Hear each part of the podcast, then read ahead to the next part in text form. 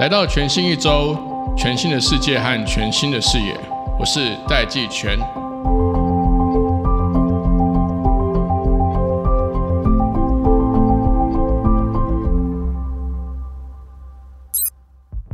Hello，各位听众朋友，大家好，我是戴季全，欢迎回到全新一周。我们今天呢邀请 V Pong 的创办人 Victor 来到我们节目当中。我们今天会聊的范畴很多，也很重要。在节目开始之前，我想要先跟大家稍微介绍一下 V Pong 这个公司。其实我跟 Victor 出道创业是差不多的时候，我还记得那个时候我们大概就是差不多的时间会去参加资策会的比赛啦，很多创业比赛。这大概是零六年、零七年那个时候，二零零六、二零零七年的时候的事情。那呃，据我所知，V Pong 它为什么叫做 V 一个 Pong？V，我猜测，因为它跟 Victor 的这个名字是一样，所以它用 V 开头。它那个碰其实本来是指酷碰，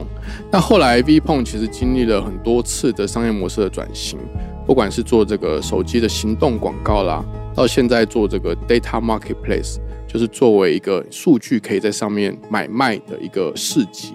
其实 V 碰的整个发展过程跟它的转型经验非常非常有意思，每一次都很惊险。也每一次都关关难过关关过。今天我们就来跟这个 Victor 聊一聊，到底 V Pong 这几年来是怎么样生存，把危机变成转机的。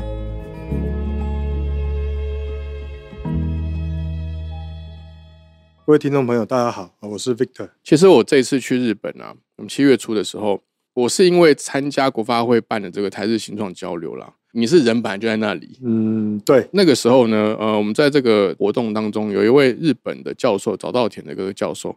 他认为日本跟台湾应该要建立一个超越国家的一个新创联盟，嗯嗯，一个生态系，一个 community，、嗯来共同开创国际市场。对所以它里面有一个点啊，是我觉得很惊讶的，就是像我们去日本，我原本的心态是觉得啊，台湾市场太小，嗯嗯嗯，我们应该往日本这个更大的市场对去嘛，全球对第三大经济体对这样。对，可是其实日本人、日本的朋友们，他们想的是说，他们日本一亿人口的内需市场是太小的，他们反而是希望可以跟台湾合作，共同去开创这个国际市场。那 v p o n 其实像你们从创业第二年就开始进军日本哦，嗯你甚至协助日本官方的旅游去打开亚洲的知名度，就是协助日本全球去行销日本。对，就你过去这几年的这经验，你怎么看台日合作，不管是未来升级的可能性，或者是 V Pong 在其中扮演的角色可能会是什么？首先我先认为做这个，我们大概是在一五年在东京设办公室，啊对，然后我们现在在日本有三个办公室，啊、1一八年我们在大阪设了办公是室，在去年年底啊、今年年初我们在冲绳也设了办公室，对，所以日本我们现在有三个办公室。那为什么要有三个办公室？我们看到的其实跟这个呃季全这边讲的一样哈，就说日本呢其实有两个面向，一个就是入境，对，一个是出海。对，人进去对或出来啊。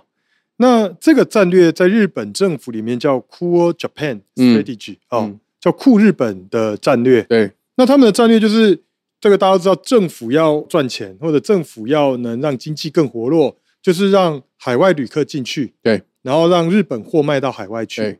那 COVID 之后，其实日本要吸引境外旅客啊，台湾是日本所有入境旅客里面排第二名的，列明，仅次于中国大陆。对，所以前五名呢，大概基本上是中国大陆，然后台湾、南韩、香港跟其他。对，其他只占了二十五个 percent 嗯入境旅嗯客。嗯嗯，所以台湾虽然这个市场很小，可是对于入境旅客，日本国家战略入境旅客这个细分领域来讲，台湾这个市场是非常重要的。对，那 Vpon 呢，我们在疫情前，其实我们就帮助日本政府吸引这个入境旅客，不管是台湾的、香港的、中国的、韩国的，跟整个东南亚的，到日本去旅游。对，那疫情后，变成这个事情不能做了，对哦就是整个都都都都都冷下来了，对对，那但是日本呢，他们有另外一个，就是要出海。对，他们的日本米、日本酒、日本的文化、动漫文化，他们想要卖到海外去出。口，对，那就是我们的这个机会。哦对所以从我们这个角度看起来，我们发现其实日本有很多的啊、呃进出的这个呃需求啊。当然，这个疫情后，呃，现在日元又特别贬值对啊、那我们七月在日本所有的东西很一概打便宜七折 对哦，所有东西都打七 对折，全国打七折，对，全国打七折哦，吃对拉面也打七折，对对吧？各所有东西都打七折。那这个品质非常好、价格相对很低的一个市场，其实非常有竞争力的。嗯，那所以从台湾人，我们在看日本这个市场，是我们海外。如果大家在讲东南亚啊，我常常在说东南亚就不是一个国家，东南亚是十个国家、十个语言、十个文化、对十个政体对啊、制度、这个法规。日本呢，其实是一个国家，那这个国家是全球第三大经济体，你说我们可以不重视它吗？哈、嗯，那另外一个就是日本出海，日本的刚刚讲的这个呃，日本一亿个人口，那他们觉得他们那个一亿人口可能太少。对，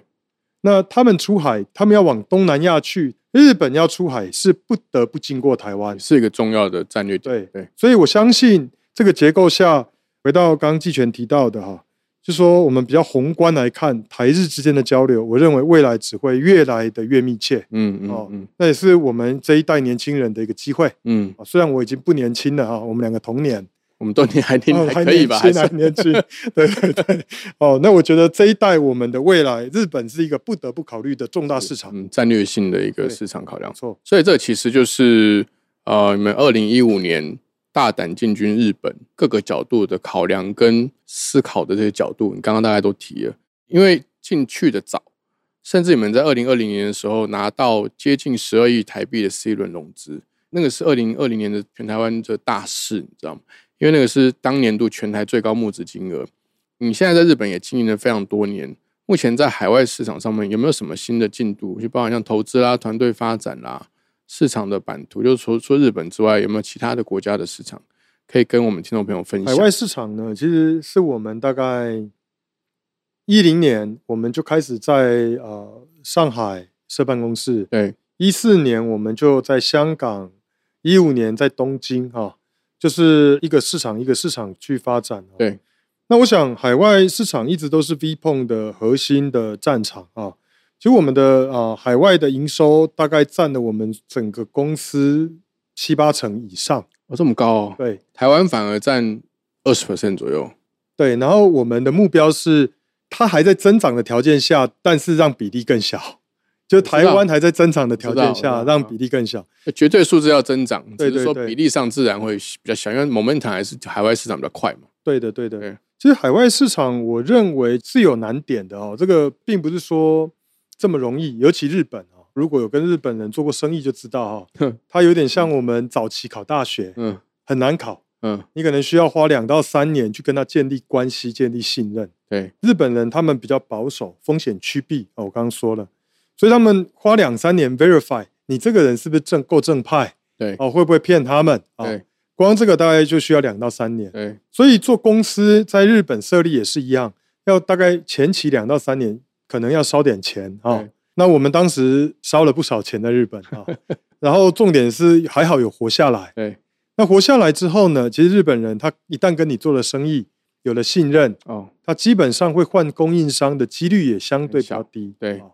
那所以我从这个角度来看，我看到的是说，海外的，尤其日本这个市场啊，要有耐心呐、因为一开始绝对很不顺的啊。对，这个我们是非常不顺的。嗯嗯嗯，那甚至我们这个初期一开始扩张的比较快，啊后来还缩编，啊对那个就造成一个很不好的负面影响。阵痛了，阵痛啊对。但是，哎，这个经历过低潮之后再上来，我们会比较知道说，哎，哪些风险我们应该规避啊，嗯或者是嗯嗯我们应该怎么样更务实的啊，先啊一个一个比较重要的客户先拿下，再去逐步的扩编，大概是这样的思会比路。较符合日本的商业文化啦。对的，对，所以其实 Victor 你的意思是说，进军日本市场其实会是台湾大部分的新创甚至企业越来越是一个不得不考虑的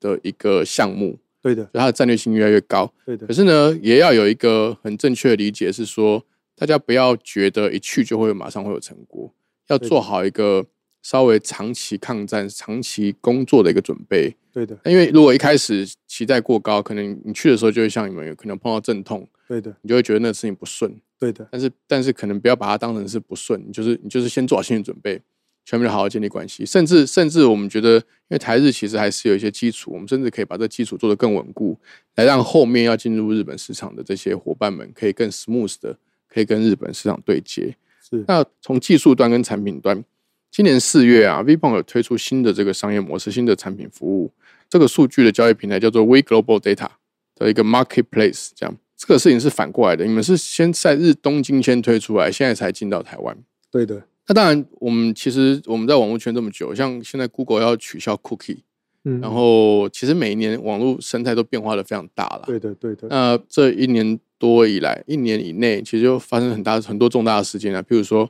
Apple 就挡 Meta 的数据， 对对对所以对，脸书然后很难做，对然后股价 Google 大跌的，对股价大跌，对，但这其实 Apple 在在前面，因为 Apple 手机它它能够比这个 Facebook 就是 Meta 更能够第一手拿到 user 的资料嘛，对对然后 Google 要取消 Cookie，然后甚至连 Amazon 它的广告营收都默默但急剧的增加，已经快要追上他们 Cloud Service AWS 的营收的规模对。对，所以在第一方数据、客户数据价值越来越高。因为一开始 B 碰在做手机广告的时候，那个其实还比较算是第三方数据，嗯就是说，因为 B 碰自己本身并不是对有有什么有什么、呃面对 user 的服务提供者。所以你们是从广告上面去收集到用户的，譬如说他的他的这个广告的使用行为啊、点击啊、呃转换率啦、嗯嗯 content 的相关度等等的。嗯但是其实，在现在第一方就是 first party data 的数据价值越来越高，整个整体趋势发展下，Vpon 要怎么样透过你们现在的服务来提升数据给客户的价值？我觉得这个问题很好，就说呃，首先回答第一个问题哦，我们是在去年十二月在日本东京推出这个 We Data Marketplace，对，那今年四月才在台湾推出哦。那原因为什么现在日本推出？因为我们发现其实日本他们是很重视数据、重视情报哦。我想这个大家都知道，日本对很在乎情报，他们很在乎务实的事情啊。呃日本的这个呃开始，我觉得是好的一个方向。啊那当然，第一方数据的价值越来越高，这个没有没有什么好说哦。尤其在 COVID 之后，所有的公司都在谈什么呢？谈 digital transformation，对哦，就 DX。 ，EX 嗯对 digital transformation 的核心工作其实就是整理内部的数据流，对对吗？对，你要把你的流程把你优化，然后能自动化。那这个过程就是把很多的服务都上到网络上面。对 c o v i d 之前呢，呃，餐厅啊、呃基本上就是一个很线下的一个行业，餐饮业。所有的交易呢，要么用现金，要么用这个呃信用卡，但是呢，你很难电商化。对但是疫情呢，把整个这个呃餐饮业通过疫情的淬炼，然后所有的呃这个这个餐厅高速的电商化，这两所个以都推上云了啦，都对啊推上云了。对，现在包括 Uber Eats 和 Food Panda，甚至一些像 iChef，还有一些订餐系统，像 Inline 定位系统，导致连很传统的所谓的这个餐饮行业都上云、上互联网。一旦上了互联网，就会产生数据。对哦那这些数据就进行了大量的 digital transformation，就是数位转型的一个过程。可是，当公司或者企业它拿到数据，它整理内部数据后，它第二步需要什么？它可能会需要去买采购外面的数据，去跟它自己的数据做融合，对或者是把它自己的数据做数据变现。哦，他想要通过这些数据的整理，或许有价值，有人想买。对，但是呢，数据的隐私跟安全一直以来都是一个痛点。没错没错还，有法规。那当你今天要买数据，你怎么知道你买的数据是合法的？对，还是有安全疑虑的？你不知道嗯嗯嗯有嗯，没有违法，有没有隐私权问题？每一个采购数据的公司会变得非常的小心跟保守。那你如果买了不好的数据，或者是有问题的数据，其实对你的生意的影响会更严重。对另外一方面，你的数据在卖出去的时候，你也不希望被人家对吧？哦，知道说这个你你可能侵犯的隐私权的问题，也不能这样，也对不能这样。对，We Data Marketplace 就扮演一个中间的角色。我们帮你买数据的时候呢，先确保你买的数据是合法、安全的。对你要卖数据的时候呢，我也帮你 verify 你的数据在哪些国家跟地区是可以合法销售的。啊，如果你是不符合法规的，或者你这个标准还不够，那我们可能会跟你有一些建议，你可以怎么做。所以这个结论是什么？就是说，当第一方数据越来越完整，当 CDP、DMP 啊这些 first party data 越来越完整，包括现在 GA4。那接下来就是要整理内部完数据之后，要做外部采购数据。对，那这个是一个非常旷日费时，而且投资非常巨大的，没错，因为你在每一个国家都要合法合规对。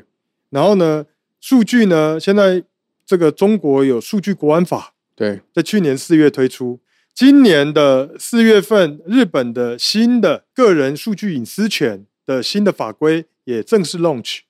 那你怎么在所有的国家跟市场，你怎么去合法合规？对，这是巨大成本。对哦那 VPON 我们做这个 We Data Marketplace 就是解决这个痛点。你的数据不仅可以在台湾销售，你可以在境外销售，你可以在日本销售，你可以在东南亚销售。但是我们确保你的数据销售的时候是可以符合当地法规。嗯嗯，同时，你在采购数据，你可能需要采购日本的数据，你需要采购这个东南亚国家的数据、韩国的数据啊，甚至这个世界各国的数据。那我们帮你把关，是啊，你也可以安心的去买啊没，有错。对哦，那一旦这样子的话，你的 digital transformation 的整个拼图就会完整，对。因为你不是只有 first party data，对你要 third party data 对。那这是 VPON 在做的一个解决方案。哎、我我觉得这生意很有趣、哎，应该是去年我没有记错的话，去年就是我们政府破获了一个，虽然叫犯罪集团，但其实我后来看细节，可能就两个人而已。那那两个人呢，他就是去台湾各县市的教育局去 hack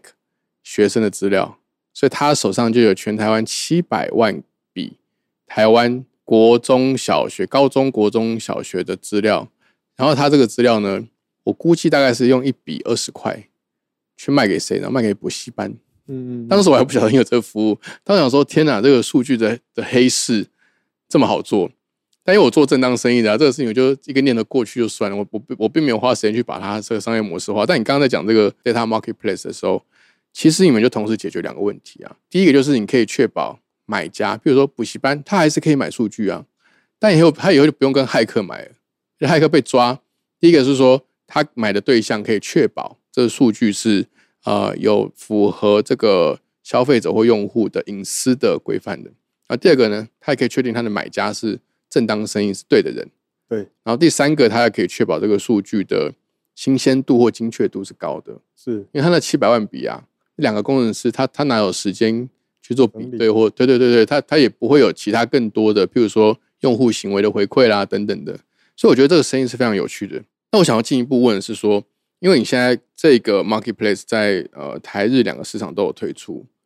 你有没有注意到两边这个市场他们的呃目前的这个会跟你采购或销售数据的业态有没有什么一样或不一样的地方？我觉得呃，我们有一个比较重大的客户类别，一个行业其实就政府。对那政府有几个特点啊第一个，它是法规制定者。对啊，那我们当然跟政府，我们卖数，我们在日本卖数据最大的客户类别就是政府，日本政府、中央政府、地方政府。对我们确保政府是愿意跟我们买这个数据，对因为他是法规制定者，他总不会买一些违法数据啊不拿行啊去对啊自己的脚。对哦，那所以我认为政府在于买数据，或者是需要做一些宏观的政策分析啊，智慧政府、智慧城市啊，我认为这是一个刚需。对那你如果没有基于数据的所有政策，你都不知道说这个政策推出来是是不是人民要的。那所以我们在日本，包括他们的中央与地方，我举个例子，像大阪市政府是我们一个比较大的一个客户。对，那大阪市政府它需要做观光，它需要做交通，它需要做这个消费啊，它需要做智慧政府各方面的数据分析，它才知道说它怎么去管理好这个城市。那我们在讲智慧城市，智慧城市的不管是智慧观光、交通，还是这个所有的啊、呃政府里面的各行政部门，其实它背后也都有一个数据在打通。对那能不能通过这个数据的打通，让政府更了解人民的状态？啊，这个我相信是有机会可以做的。当然，一方面是鸡跟蛋的问题啊，一方面是我们在日本政府做了很多的日本政府单位啊，超过一百个中央跟地方，的单位后对对，之后那日本政府的基金啊，就 Cool Japan Fund，对在二零二零年刚刚提到的哈、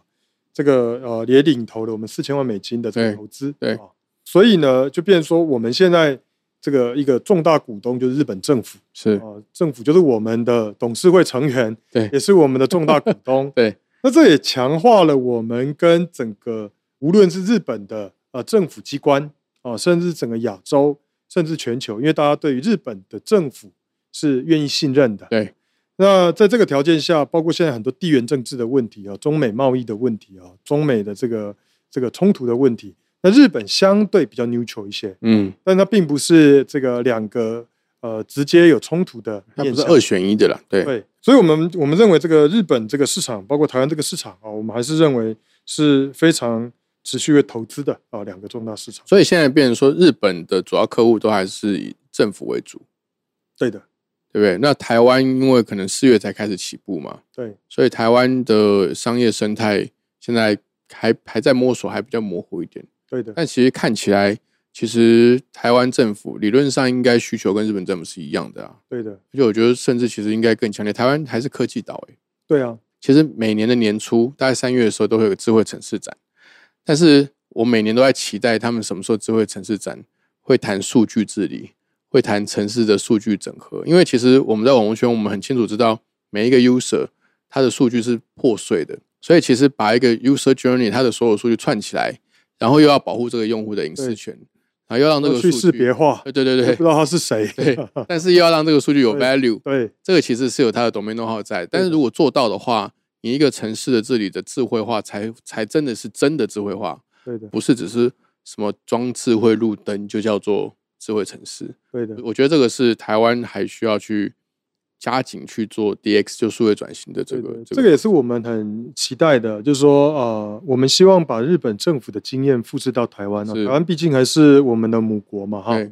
我们在这边长大，然后在这边发展啊，我们还是希望说可以通过日本，我们 implement 在日本政府学到的一些经验，可以在台湾的政呃各中央跟地方的各政府单位来协助通过数据做数位转型，政府的数位升级，升级到中央可能就是智慧政府，对那地方就是智慧城市，对哦，跟智慧的地方政府。那基于数据的所有的政策都是可以被追踪的，对它的成效，每一个政策它的落地，在前期做评估的时候，它是有所本的。做完之后，它也可以通过数据的采集来决定说这个政策到底是对人民有利的，那对于 GDP 的提升有多少，所有东西都可以数据化我，知道，嗯而且可以视觉化。这样就可以科学下判断嘛，对的，就比较不是直觉判断了、对的，没错，好，我现在把焦点拉回来 VPON 这个公司本身，是这样因为 VPON 是一个非常 attractive 的公司。就呃，你们从成立到现在，大概经历了，我大概稍微算了，大概经历了三次转型。对的，然后，当然疫情不是我们可以预测的，它一来呢，其实就把原本旅游核心的业务，你们也很顺利的转型成功，对朝金融跟政府机关的这些客户来布局，也很成功。那甚至在二零二零年还还成功的这个打破了这个获利的记录，也是因为这样，所以二零二零募资的金额跟 valuation 非常高。你可不可以跟我们分享？我很好奇，就 VPON 这种适应力超强的整个文化或 DNA 是怎么来、怎么打造的？这个这个其实没有秘密啊，这个很简单呐、就是我们想活下 来，对，就这样而已，没有了。就说我们公司，我的个性是相对是很风险规避的，对，就就说说你的我行动都很大胆啊。嗯但是我所有的想法就是我会有 Plan B、C、D。对，我在做所有的思路的时候，我都会去想说，如果这个不成会怎么办？啊，当时遇到疫情，我印象比较深刻是三月份，如果大家记得，二零二零年那个美股大跌对，每天熔断，哦，垄断，对不对？对对对，大家如果还记得每天时融尚，对，那那几天我都在熬夜， 对 都在看盘， 对对对，这个那时候如果入场就就这个赚翻。对对对， 三月份一遇到这个情况，我第一个假设，跟我跟我团队的第一个假设就是说，这个啊，二零二零年当年啊，旅游也是我们最重要的一个行业，因为我们做这个旅游数据比较多嘛，哈，我认为是不会回来的。嗯，那三月份我跟大家提这个的时候，大家就会觉得，嗯，就过去 SARS 的经验，大概九月份应该就会回来，对，半年嘛。对对对，我的看法是，九月份是有可能回来，可是我不假设九月份会回来，那假是设他不回来，对 best scenario。那我就假设二零二零年底可能是有机会，啊但是我会抓二零二一年都不会回来对的条件下，那我们怎么办？对，那我们的战略就开始就 brainstorming 啊、那我们还可以做什么？因为疫情就不能出国了，那不能出国，我们可能要做本地市场，对对吗？对。那所以我们当时的策略就是，我们大量的把资源挪动到做本地市场，对，而非做跨境的。那这个战略是让我们成功在二零二零年遇到一个重大的灾难。逻辑上，我们这个行业如果是做跟旅游的，我们应该要大跌个八十趴是刚刚好。对啊，但是其实我们并没有什么太大的影响啊。那二零二零、二零一一年呢、各方面的我们就又又是历史新高，所以我想这整个结构是说，我们适应这件事情就是想活下去。那想活下去，就是说，那我们先分析我的风险是什么，那哪一个是这个宏观环境不会影响的，先做好分析，然后呢，快速调整队形，然后快速的执行，啊，大概就这样。但团队不会有阻力吗？我告诉大家说，嗯大家想不想活下去？反正反正如果活不下去，大家就没工作。对啊，那都叫大家去找工作啊。那坦白美讲股一直垄断，台 台湾也会垄断的条件下，那何必呢？ 对吧坦白的讲，这样，对啊，我觉得我是一个比较直接的人。对啊，这个小泉也认识我很多年，对对所以呃，我比较直白一点，就是我告诉大家，如果我们不赶快改变，那我们要等到这个市场回来。那如果不回来呢？那大家就先找工作。那如果你想找工作，我建议你现在去找。嗯哦不要等一年后再 来再找。对对对，你现在可能就就如果不认为说这是个危机啊，我们应该可以撑得过去，那可能也不太适合了。嗯哦，大概好是，我我我其实很建议听众朋友可以花时间去了解一下 V Pong 的过去的，虽然历史并没有那么长，还是个很年轻的公司，但因为 Victor 其实我跟他认识多年啊，他的战略观是真的蛮厉害的。就是其实我刚刚开始跟你认识的时候，我我以为你是一个冒险导向的创业者，因为你的动作其实都很大。你看啊，如果我们从事后诸葛往回看，你在二零一五年就去日本，这个其实在当时，当时台湾是没有人有这个思维的，大家只会觉得啊，你现在去日本，是不是只是你多买多种的一个的一个战略之一？譬如说，你也去上海，这样你也去香港，上海待四年了，住了对，四年哎你，就自己就跑去，对，一零年住到一四年 了，对啊，住到你讲话都还有上海的那个对对对对对对所对对， 还是改不太过 来。对来说那个痛。所以，但是其实我跟 Victor 越来越熟之后，其实是假设今天你某一个案子你是很非得尝试不可，你就会做，可是你会去控制它的规模。对你可能小小做，也就是说，就就算这个失败，你也不会痛。对，在这样的情况下，你才会去做这个尝试。对对对，对，所以我所以我觉得大家是这有点题外话，但是大家是可以多关注 V 鹏的公司，它是很有意思的一个公司，对，因为原因就是想活下去想，活下来，哎完全懂得我心有戚戚焉。不想完全死掉懂，因为有差点要死掉过，对就很害怕。嗯，呃，其实你们也曾经公开有说，未来五年要拼到全球化，当然包含东南亚的几个国家、欧美市场都是你们考量的目标。当然，现在现在其实整个全球资本市场是在是在紧缩跟逆风的。那当然，乌俄战争就是俄罗斯侵入乌克兰，它也有一些供应链风险啊、地缘政治啦、各种不确定因素。其实全球资本市场看起来这几年不会是一个多头的行情了，所以你们是不是在 IPO 上面也不会设定时间轴？那如果说不是以 IPO 作为这个目标的话，呃，你们是怎么思考全球化这个目标？你们怎么去设定这个全球化的 milestone？我想，呃，这里有两个面向哈、啊。逆向思考的话，当越逆风的时候，当大家越收缩的时候，其实是扩张可能更好的时候。对，而当大家都在扩张的时候，其实各方面的成本都提高。很高，所以我，我是认为说，全球化当然是我们的目标。对哦那当然，我们也没有设定时间轴。对哦，但是我们必须先开始。我我的一个经验是我之前我创业前我是在英国念书，对，那我写了一个商业计划书，花了十个月，后来这个拿到英格兰地区的冠军，对，然后就根据这个 BP 这个商业计划书叫 V Dash Pong，嗯它是 V Pong 的前身，对，做 Virtual Coupon 做折价券，哦这，是我第一代，代的产品，所以后 OK 来转型三次。对做这个折价券的这个 BP，我花了十个月做了大量的研究，包括跟潜在客户去做调研，对但是我只花了大概半年，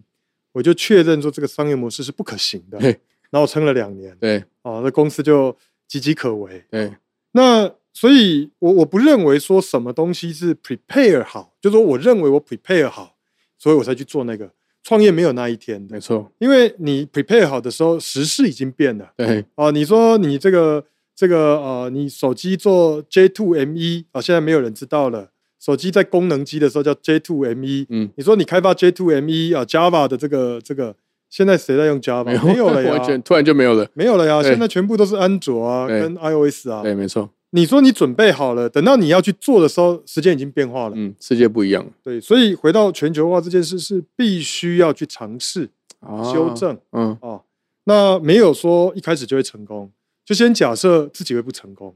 然后先去做，